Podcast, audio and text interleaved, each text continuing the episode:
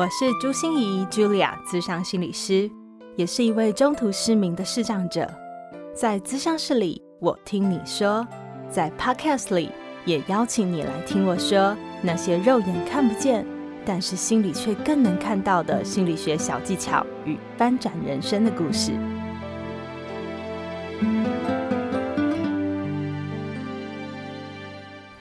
亲爱的朋友，你好啊！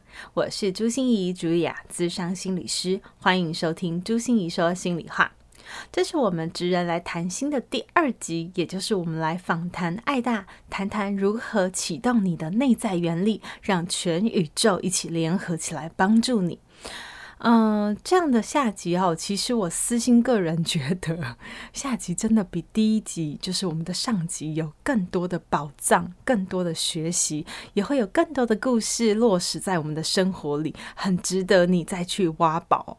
但是我觉得，如果你错过了上集，请你一定要回去补听哦，因为我觉得啊，上集就很像是一个入口网站，我们需要有一些先辈的知识，和我们先有一些的装备，才会更容易去吸收这些东西，然后为我们所用。所以就让我们赶快听下去喽。接下来会想问呢，艾达，如果呃共赢，哦，共好。会是我们这个社会要的，我我想会是，因为我们都希望在这个环境下生活，才会比较有安全感呐。然后你知道，你求助人家是真心的，而不是踹你一脚，然后在背后砍你一刀的那种，对，对不对？每一个人都希望是这样。可是你知道，这就是一种心胸。我我听看到爱大的书里面也有在特别谈无限思维这件事情，在谈竞合关系，对，就是竞争又合作，竞争又合作的这个。嗯创创造最后当然还是更好，对不对？它也是一种手段。对，其实我书里面就有提到很多的真实的案例，嗯、哦，所以其实我我都不谈那些虚幻的故事，不谈假的理想，我谈的都是我真正经历过的。嗯、像其实虽然我在这个学经历上面，最后结果看起来好像还不错，就是台大硕士，台大的。学士，可事实上我在国中的时候成绩是不太好，嗯、甚至因为就是爱玩嘛，考试的时候就把那个答案啊写在纸上面丢给我的同学，想说帮助同学，就是害得彼此都被记大过。嗯，所以其实我国中很惨哦，是跪着上课，我是要跪半呃半年的。对，跪到我那个腰都酸了，然后膝盖都痛。好难想象您以前是。对，而且还被被老师打一巴掌，打到耳朵有点就是短暂，有点听不到。嗯，所以在那种那样子的环境里面，我是高中遇到了一个贵人。嗯、这个贵人是我在台中二中的时候啊，其实我是中等成绩考进去。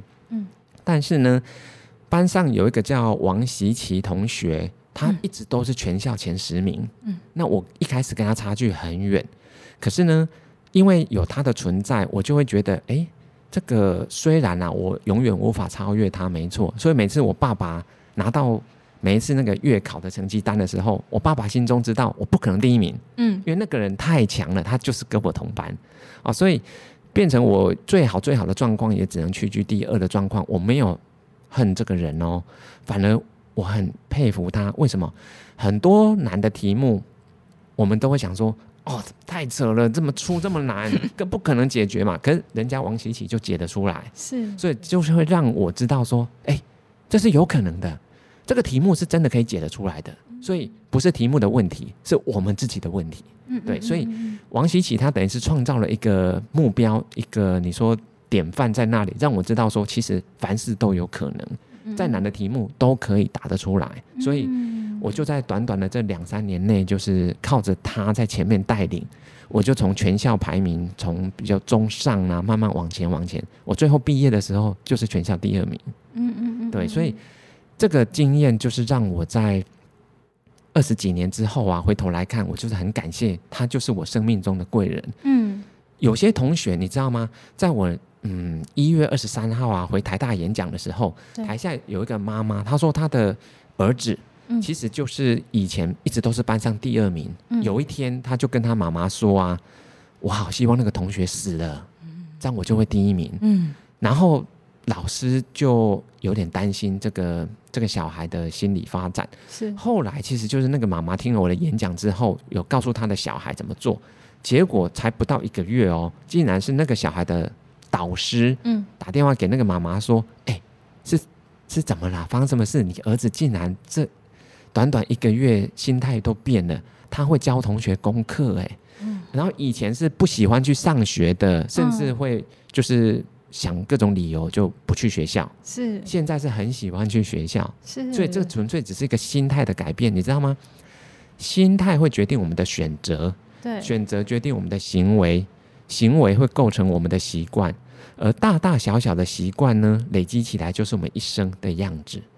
所以你只要在心态上面做一点点的调整。所以你想想看哦，其实那个小朋友是小学三年级，是刚好十岁。对，十岁的小朋友其实他只需要十趴的利他就可以了。虽然感觉不多，可是这个跟那个年级的大部分的人都是只顾自己，都是零趴的利他，那就很明显的被老师感受出来了。对，同学也都会感受出来，他是有福同享的人。嗯，很多小朋友就愿意跟他一起玩，有好康的就会找他。所以不要小看这个心态上只是零趴到十趴，呃十趴的改变，其实会影响所谓的选择啊、行为习惯，甚至一生路径就不一样了。所以刚才有没有听感觉？我想到一句成语，什么什么千里之行，始于足下那种感觉哈。对，就是感觉你好像一点点的，你你你不知道，原来你做了一点点的改变，其实它就可以创造你很大的不一样。因为人生就是。大大小小的选择所构成的，嗯，我们决策的品质就决定了我们人生的品质，嗯，对，所以这本书就在教我们如何在我们最核心的这些心态上的设定，你只要设定是符合成功者的心态，对，我们就会做出符合成功者的选择，成功者的行为，你养成的就是成功者的习习惯，你最后当然一定是一个成功者了。OK，所以他其实真的是在设定我们的心态哈，让我们开始有一点点的转动，但是这种转动会带来很大的不一样。对，所以如果呃像刚才的您说的这个竞合关系的故事，我听的是津津有味啊，就会感觉好像呃这样子的一个你从原本好像觉得哦，我反正永远不可能得第一，但是后来会发现这个第一给了你很多的刺激，给了你很多引导，或者他给了你很多。开发你的可能性吗？对，对嗯，所以这个改变是怎么发生的啊？其实我也是读了很多的书以后才发觉，哎，其实我这个心态也不是只有我有这么正面哦。其实很多成功者也都有这种心态，嗯，他们会认为啦，每个人一生中一定需要可敬的竞争对手，嗯嗯，嗯，一个值得你尊敬的对手，他才是你真正的贵人。要有一个对手，对，才是你的贵人。越强的对手是你能够激发你越大潜能的人。嗯，所以我们要爱我们的敌人哦。是啊，是真的啊。所以东方不败很孤独，因为他没有敌人。哦哦，那是虚构的。是，可是我我我发生在，其实刚刚提到这个王习琪同学的故事啊，其实还有。没讲完哦。嗯，我这一本书《内在原理》，你知道吗？我在上市的第一个月，就是八月的时候，嗯，我就办了一个活动，只要是全台湾的学校图书资源比较少，或者是比较没有经费去买新书的话，都可以来申请我的这个《内在原理》。你要收藏一本到十本都可以，就看图书馆的需求。那你猜猜看，后来有几个学校其实都是偏乡啦，因为。那些六都的学校其实都很有钱，他们就直接可以去采购了。嗯嗯嗯、所以这些会需要我来捐书的，其实都是比较乡下的乡镇，是、嗯嗯、或甚至是山上。嗯，你猜有几间学校？嗯、呃，我跟你讲，我听到您的影片里说这个讯息的时候啊，我就要跟我的契约选手，我的书也要做这件事情。对，我猜大概有个至少有一个一百五十所吧。哦，其实我原本也是猜应该一百多间吧，嗯，因为我我不知道台湾有多少偏乡，对对对，我我也是这么想。嗯、后来总共有三百多间 申请，嗯、几乎所有的偏乡，嗯、尤其是什么呢？就是那个宜兰、花莲、台东、屏东、南投，还有一些山区的学校，几乎全部都申请了，所以总共捐出了两千本书。哇！我到时候会好好跟您请教，到底要怎么捐书，我也要做这样的活动。然后呢，其中有有十本是捐到台中二中。嗯，当我就是跟这个王希清同学，对我，我就是因为这本书跟他联络的时候，他竟然已经是台中二中的老师，他回去母校，现在就是物理老师。嗯，然后他就跟我说：“哇，我。”做这件事情的功德是很大的，所以他就跟我说，我一定要找时间回台中二中，他要请我吃饭。嗯，所以这个是已经从我高三毕业到现在，事隔二十七年了。如果啦，你想想看，如果二十七年是把他当做敌人，我恨他，今天不可能有这个缘分。所以这一次是由王习奇老师帮我把书送到图书馆。嗯。嗯真的好好感动哦，这样的一个缘分，然后而且感感动到两个人高强武艺高强的高手 那种心胸和态度，嗯、对，所以像像我这种小心眼的人哦，就很难想象、那个、你不会小心眼啊，对，不然你就不会找我啦。我我故我应该讲说，我知道这个是我的问题，就是我承认这是我的小。这是我的问题，就是我我觉得我是一个本来就心胸不够开阔的人，然后所以我在刻意对付他，就是我在刻意面对我自己的心胸的问题，然后我知道我很容易羡慕别人，很容易嫉妒别人，很容易觉得你怎么那么厉害，你怎么那么好，然后看到别人比我厉害，我就会觉得心里酸酸的，这样就对，这些都是，所以我没办法抹去这个感觉，因为他就是我。对，可是我知道我不能被他主宰。对，嗯，就是我不能被这种感觉给主宰了我的一生的发展。对，所以我刻意有要练习。所以我看到那个竞合关系的时候，我就觉得，哇，这就是我要的。对，因为其实就是因为我们的世界上有这么多超级厉害的人，他可能是你的竞争对手，没错。对。对。可是因为有他们的存在，才会让你知道，哇，原来可以。做到这个程度是没他在，我还不知道原来可以这么做。是对，其实您可以说互相的参考，因为如果他做出了很多事情，你可以或许我们模仿他。嗯，比如说王琪琪同学，他可以解得出很复杂的数学跟微积分还有物理的题目，嗯嗯，我就会想要我也要来解出一题。嗯，所以初期其实成功者都是我们模仿的对象。如果你能够做到每一个动作，都像个成功者，其实我们最后就离成功不远了。嗯，说的真好，说的真好。可是这样也会很想请问艾大下一个问题。我觉得你在书里面在谈的有一个很棒的设定，就是所有的坏事，嗯，你看像竞争对手那么的坏的事，嗯，我觉得您都相信那个坏事里面一定有一件好事。对，其实也是因为我在这本书你会看到我人生的历程啊。并不是一路顺遂的，而且相反，我好几次都是濒临死亡，所以其实我已经有两次几乎是死中求逃生出逃出来的。嗯，对，所以呃，应该三次。是九二一吗？哦，九二一那已经算是最轻微的了。哦，对我另外两次包含溺水，几乎已经休克，就是几乎 几乎已经鬼门关前走一回哈，勉强被我爸救回来了。是，对，还有另外一次，所以其实我已经是。死后就是重生了，嗯，所以我就发觉，哎、欸，人生好像不用那么计较，哎，因为其实很多事情都是我们一念之间，你的念头改变了，嗯，你的世界就改变了，嗯嗯，我们的心里是做什么样的设定，你看到的就是怎么样的一个世界。所以刚刚您提到这个问题很好，就是所谓的没有坏事，真的吗？我后来的感触是这样子啊，嗯，没有百分之百纯然的坏事。不过确实很多坏事，这个没错。嗯、世界上坏事有够多的，嗯、我们每天都遇到的事，每天都遇到大大小小。对，所有的坏事，你一天可以遇到一百个、嗯、都可以。嗯、对、嗯嗯，可是呢，我要告诉你的是，那个坏不是百分之百纯然的坏。嗯，有些是百分之九十的坏。嗯，就算是百分之九十九的坏呀，嗯，都还是有那个一趴的好。所以我们你知道吗？专注力在哪里，你的力量就在哪里。为什么？当我们比如说啦，我们在一本书啊，你专注去看一个字，那个字是会放大的。嗯嗯，嗯。所以我们的专注的地方，它会自动放大。嗯。如果你把一件百分之九十的坏事，你一直纠结在啊、哦，好好惨哦，好衰哦，为什么我遇到了？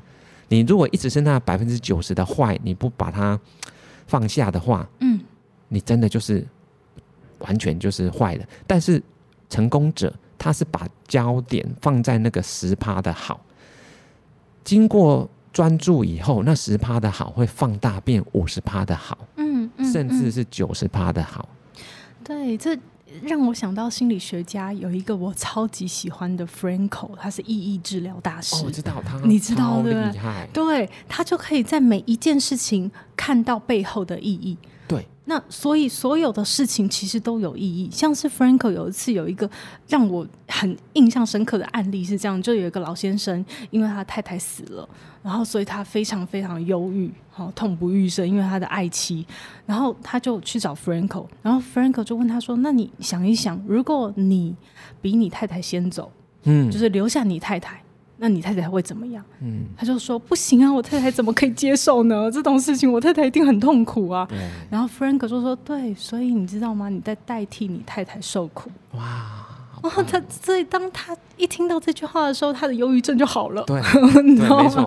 对，念头一变，那个原本的问题都不是问题了。是，所以就是你要相信，就是每没有一件事是百分之百纯然是坏事。对，那个百分之九十九也总有那百分之一的意义在。而且啊，我觉得有时候大家是被困在那个当下，因为他们其实。会这么痛苦，有这么大的压力，是因为他想要马上解决。可是事实上，很多问题并不见得一定要马上解决，嗯、因为他本来就是需要时间。嗯，所以我觉得啊，很多案例都是在事隔可能几个月甚至几年以后，当事人才发觉啊，原来真正背后是这样子的一个状况，他就释怀了。嗯，所以其实我们都要给自己时间，嗯，不要说遇到一件事情你就完全断定它就是这样，嗯嗯嗯。其实往往比如说像我那个国一的时候啊，是双手骨折，两只手都断，所以我是没办法自己吃饭，不能自己上厕所洗澡，哦，蛮惨的。对，而且半年才好。可是呢，我的书里面就提到他。对我人生带来很多很多的改变，都是在隔好几个月以后我才找到、才发现的。所以我就会在演讲的时候都说啊，如果你人生里面真的遇到一件事情，你完完全全找不到它的好，嗯，你可以打电话给我，你可以写 email 给我，我帮你找，因为我已经是这方面的专家了，我擅长于找出坏事背后的好事。真好，真好，所以大家有听到吗？就是请你张大眼睛，你用你的放大镜，用你的显微镜去找。如果你还找不到的话，我们还有一个最后的专家可以来帮我们找，而且他保证一定找得到。嗯，不敢保证一定找得到，但是如果你给我无穷的时间，嗯，那我就有把握，你一定看得到。对，欸，这个我我也好相信，因为像我一开始非常非常不能接受，就是我大学居然落榜落到特教系，我本来想念心理。嗯嗯，然后好不容易，而且我毛遂自荐去争去争取了身心障碍推甄可以开放给视障生就读哦，就没想到我就落榜了。啊、我就觉得老天怎么又再一次玩我，就非常不能接受。嗯，可是你知道吗？我出来当心理师了以后，没有人要用我，没有人要雇佣我，因为大家都不知道怎么跟一个重度视障心理师合作啊。对，所以我也很能理解人家的心情。可是我就一直问我自己说：那你凭什么？你凭什么要让别人用你？我就发现，哇塞，好险呢！我以前念过特教系啊，就是我可以跟身心障碍朋友合作，对，所以我可以去学校做生命教育的辅导，可以教特教宣导，可以跟老师研发那个教材教法，特教的教材教法，而且我自己还是个身心障碍者，嗯，所以更好像有说服力了点，对，所以我就真的是从这里起家的，要不然我就没有工作了。太激烈了，太激烈了，所以这，所以你那一件。以前以为是坏事，没想到你人生是最美好的。没错关键就是在那一件事情。没错，没错，真的。对，所以转动心念真的非常厉，嗯，非常重要，非常重要。那我我也很想请问他，因为呃，我们当讲到生涯，你看我们的生涯发展真的有非常非常多的巧合或选择，或者是意外。都会来，可是我呃看到呃爱大前一本书叫做《五十个斜杠》哦，斜杠的五十个难题，对。对，对对，那里面就提出一个非常非常重要的观点，我觉得在面对未来的生涯发展的时候啊，就是爱大很强调说，哎，我们要先找到单杠，你才能找斜杠，对，你不能就是一直盲目的去斜杠了，对。对，那。嗯、呃，可是我在想，现在其实我在做心理辅导的时候，就发现非常多人现在这个年代更多，就是面对未来的不确定性，嗯、每一个工作都有可能被淘汰。对，今天有的，明天不一定有。然后一下改成线上以后呢，就发现我很可能会被取代。嗯。嗯，就找不到自己的价值，所以我们很急着想要找很多的浮板，对，好、哦，然后赌赌看有没有哪一个浮板是可以撑得住的，嗯嗯嗯嗯，所以人们的心越来越慌乱。对，嗯，那这个时候你会觉得大家可以怎么样去找那个单杠，而不是盲目的去抓斜杠？嗯，对啊，这个问题很棒哦。其实我在大大小小的演讲啊，都会建议大家先把自己的核心能力找出来，因为。其实现在要做好一份工作啊，其实都是需要好几种不同的技能组合，知识跟技能需要混合搭配，才有办法做好一个，你可以说就是表现很好的的最后的结果。嗯，所以呢，假设啦，今天比如说我今天写这一本《内在原理》好了，它需要用到的是什么呢？第一个就是阅读能力，所以我是大量阅读以后才能够产生出很多。跨领域的思考，嗯，去去佐证很多我的观点。第二个是写作能力，好，那当然这个跟阅读能力是有相辅相成的关系，嗯。可是还有第三个是沟通能力，嗯，不是纯粹自己看书跟写书就好喽，嗯。其实你会发觉我有很多的真实案例，这些都是因为我过去跟很多人互动，我试着帮忙解决了台大很多学弟妹的问题。其实你知道吗？反而是成绩越好的学生问题越大，对，因为他们的选择太多了，反而会选错、嗯、或者不知道怎么选，有选择障碍。嗯嗯，所以就是在过去 TMBA 我创立刚好满二十年，嗯，这二十年我就帮了好多好多的学弟妹解答了人生的难题。大家知道这是一个台大的商管的社团，对，是个社团，对。可是他后来已经跨出台大，嗯，现在已经有二三十个学校的 MBA 学生都参与了，所以他现在已经是台湾最大的社团之一。他光今年就有七百多个社员，所以你就想，我一年要帮七百多个对解解决问题，个别解决他们的生涯问题，对对 对，所以所以很复杂。但是后来发觉，哎，其实你透过一个系统化的思考，我就可以。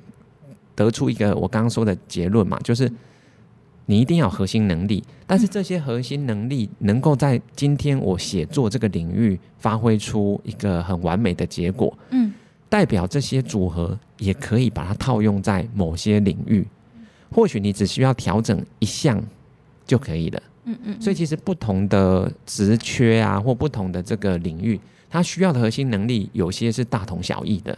有些是共同的，嗯，那可能只是差在一两个属于自己专门领域的知识而已，好，所以我所谓的先有单杠，再有斜杠，就是你必须在一个本业上面啊，把你的这个核心能力磨，一直磨，磨到很细很细，磨到有办法在这个。项目上面，比如说我刚刚说的嘛，就是阅读、写作跟与人沟通这三个项目上，如果我已经做到炉火纯青了，嗯嗯，哎、欸，其实这样子也是可以拿来当什么？比如说企业讲师，是的，或者是比如说我可以录 podcast，嗯，那或者我可以去做一些，嗯，比如说啦，这个写剧本啊，其实可以用在很多很多不同的领域，都需要用到这几个共通的能力，嗯嗯嗯，所以你有了。单杠磨出了你这个专业技能以后，你自然就比较容易去把它套用到别的领域哦。所以斜杠其实是一个过程，并不要把它当目的，并不是说，哎、欸，我好想要斜杠哦，教我怎么斜杠。那我就问他说，你斜杠要干嘛？你斜杠一定会比较快乐吗？其实不见得哦。是是、嗯、哦，所以艾达，你知道这样子，我我就又感觉到，就跟利他一样，其实最后的目标是共赢。对，嗯。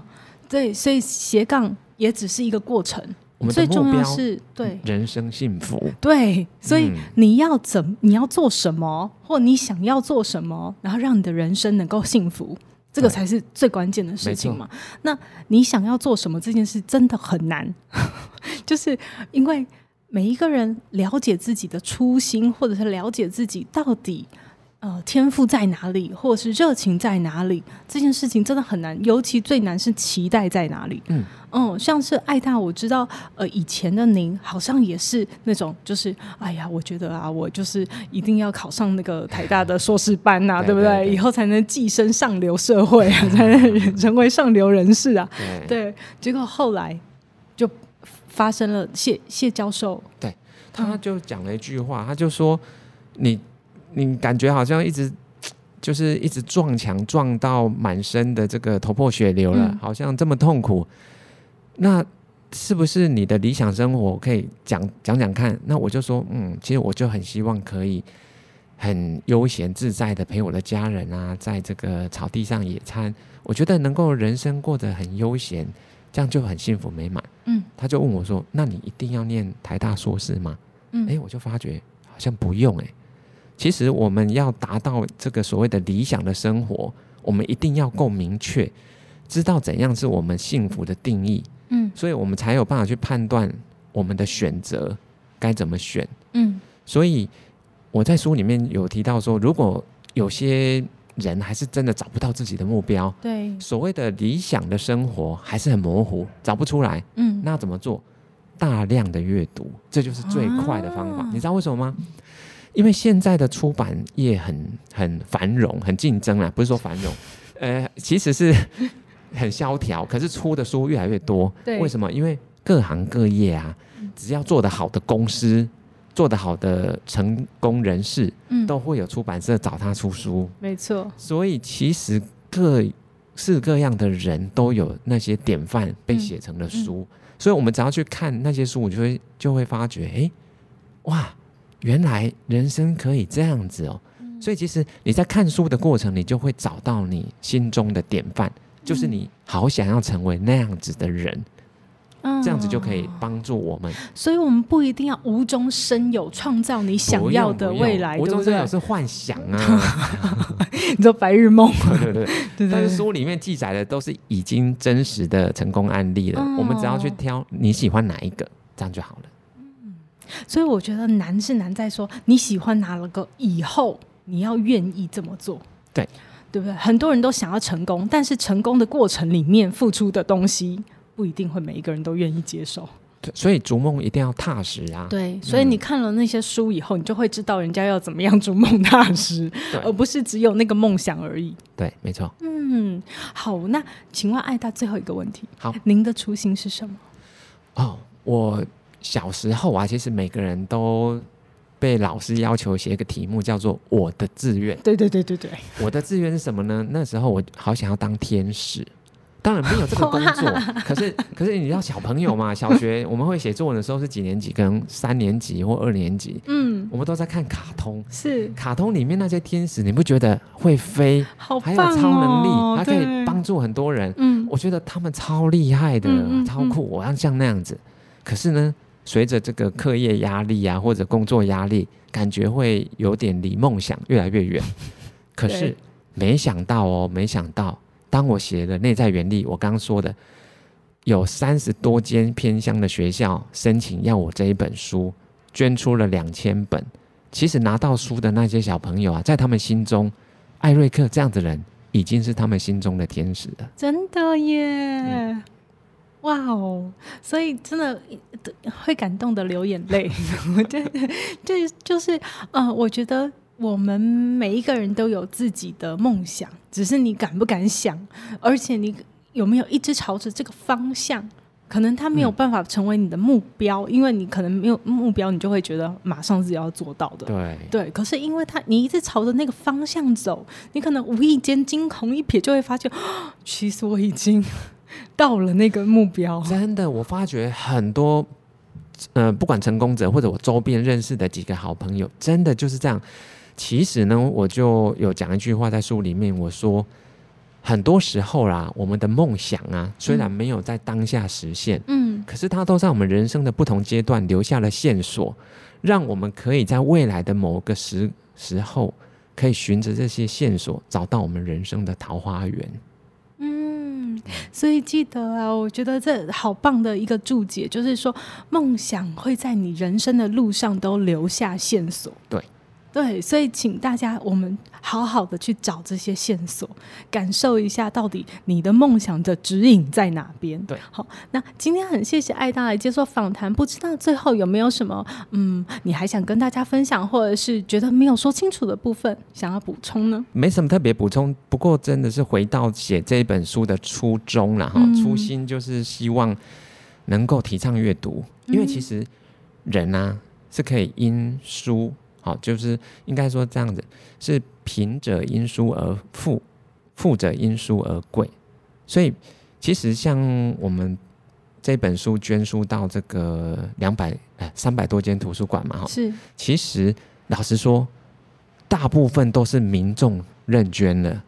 反而都被他们抢光了，是，所以其实好像有一千八百多册都是读过这本书的人说他要捐，嗯，因为他也想要当别人的天使，是，所以其实最后变成好吧，我想要捐了一千册，只好我又发起了另一个活动，是透过有担任中小学的导师，他们就可以来跟我提出申请，来捐给这个弱势家庭的小朋友。